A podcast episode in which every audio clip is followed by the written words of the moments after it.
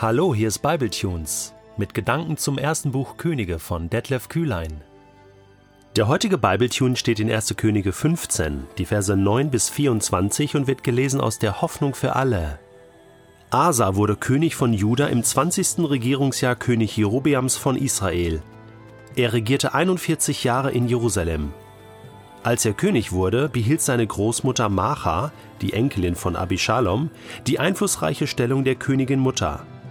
Wie sein Vorfahre David tat auch Asa, was dem Herrn gefiel. Er jagte alle aus dem Land, die bei den Heiligtümern der Prostitution nachgingen, und vernichtete die widerlichen Götterfiguren, die sein Vater und sein Großvater angefertigt hatten.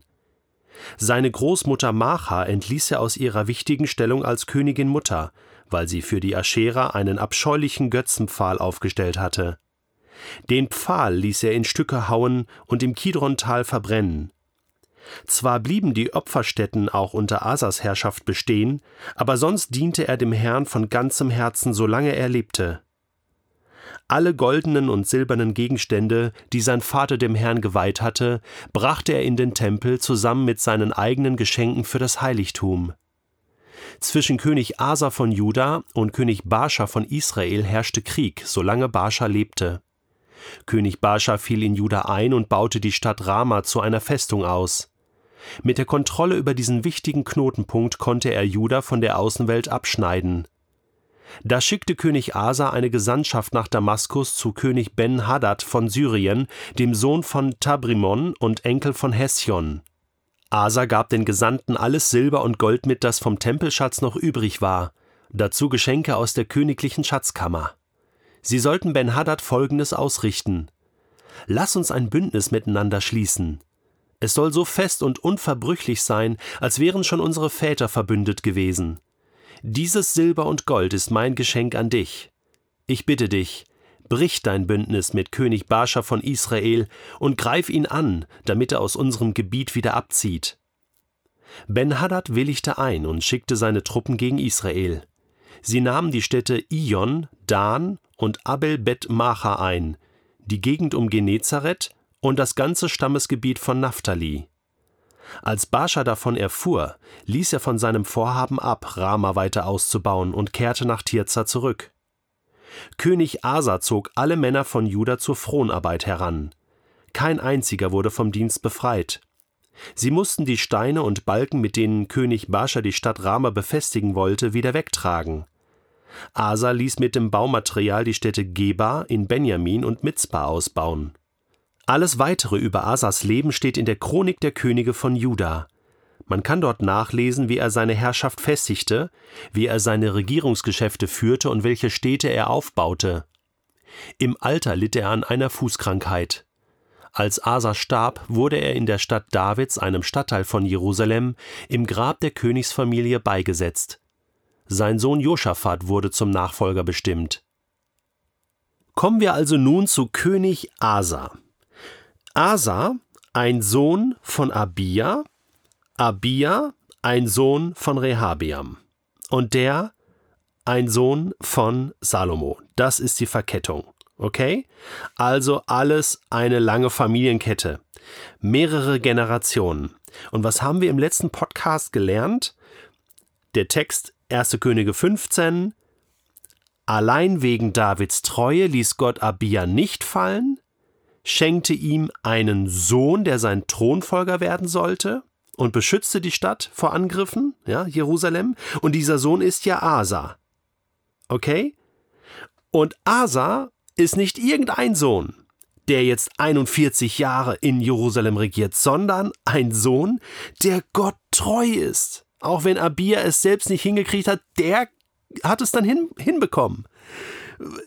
Wie hat er das gemacht? Natürlich ist es Gnade Gottes. Natürlich ist es Segen Gottes. Aber es ist auch seine Entscheidung gewesen.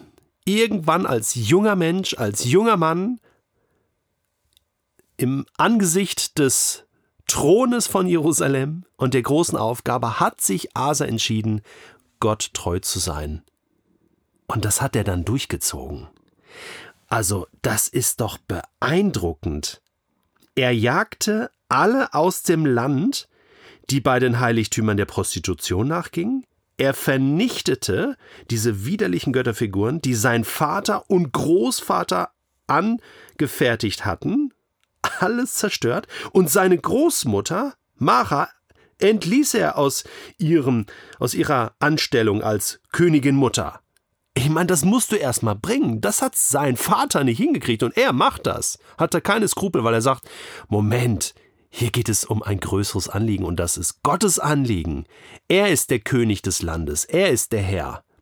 Es ist auch nicht gut, dass jetzt Krieg herrscht zwischen Juda und Israel, ja, aber was will man machen? Äh, es gibt diese dunklen Zeiten, wo alles schief läuft, drunter und drüber läuft, aber Asa ist ein Lichtblick, oder? So wie Noah äh, während der Sinnflutgeschichte ein Lichtblick war mit seinem Glauben und, und dem, was er getan hat. Aber es heißt auch, und Noah fand Gnade vor Gott. Noah fand Gnade in den Augen des Herrn. Es geht immer um diese Wechselwirkung der Gnade Gottes und, und, und dem, was ich daraus mache. Und Asa hat eine Menge daraus gemacht, eine Menge Mut bewiesen, aufgeräumt und Jerusalem toll geführt. Ein echter Lichtblick, eine, eine tolle Episode in der Geschichte Israels, dieser Asa. Jetzt fragst du dich bestimmt, was hat die Geschichte von Asa mit meinem Leben zu tun? Ich lese dir mal einen Text aus dem Neuen Testament vor, aus dem Epheserbrief. Paulus schreibt dort folgendes: Epheser 4, ab Vers 20. Ihr aber habt bei Christus etwas anderes gelernt. Oder habt ihr seine Botschaft etwa nicht gehört? Seid ihr etwa nicht in seiner Lehre unterrichtet worden, in der Wahrheit, wie sie in Jesus zu uns gekommen ist? Dann wurdet ihr aber auch gelehrt, nicht mehr so weiterzuleben, wie ihr bis dahin gelebt habt, sondern den alten Menschen abzulegen, der seinen trügerischen Begierden nachgibt und sich damit selbst ins Verderben stürzt. Und ihr wurdet gelehrt, euch in eurem Geist und in eurem Denken erneuern zu lassen und den neuen Menschen anzuziehen, der nach Gottes Bild erschaffen ist und dessen Kennzeichen Gerechtigkeit und Heiligkeit sind, die sich auf die Wahrheit gründen. Darum legt alle Falschheit ab und haltet euch an die Wahrheit, wenn ihr miteinander redet. Wir sind doch Glieder ein und desselben Leibes. Wenn ihr zornig seid, dann versündigt euch nicht. Legt euren Zorn ab, bevor die Sonne untergeht. Gebt dem Teufel keinen Raum in eurem Leben. Wer bisher ein Dieb gewesen ist, soll aufhören zu stehlen und soll stattdessen einen nützlichen oder einer nützlichen Beschäftigung nachgehen, bei der er seinen Lebensunterhalt mit Fleiß und Anstrengung durch eigene Arbeit verdient. Dann kann er sogar noch denen etwas abgeben, die in Not sind. Kein böses Wort darf über eure Lippen kommen, vielmehr soll das, was ihr sagt, gut, angemessen und hilfreich sein, dann werden eure Worte denen, an die sie gerichtet sind, wohltun. Und tut nichts, was Gottes Heiligen Geist traurig macht. Denn der Heilige Geist ist das Siegel, das Gott euch im Hinblick auf den Tag der Erlösung aufgedrückt hat, um damit zu bestätigen, dass ihr sein Eigentum seid. Bitterkeit, Aufbrausen, Zorn, wütendes Geschrei und verleumderisches Reden haben bei euch nichts verloren, genauso wenig wie irgendeine andere Form von Bosheit. Geht vielmehr freundlich miteinander um, seid mitfühlend, vergebt einander, so wie auch Gott euch durch Christus vergeben hat.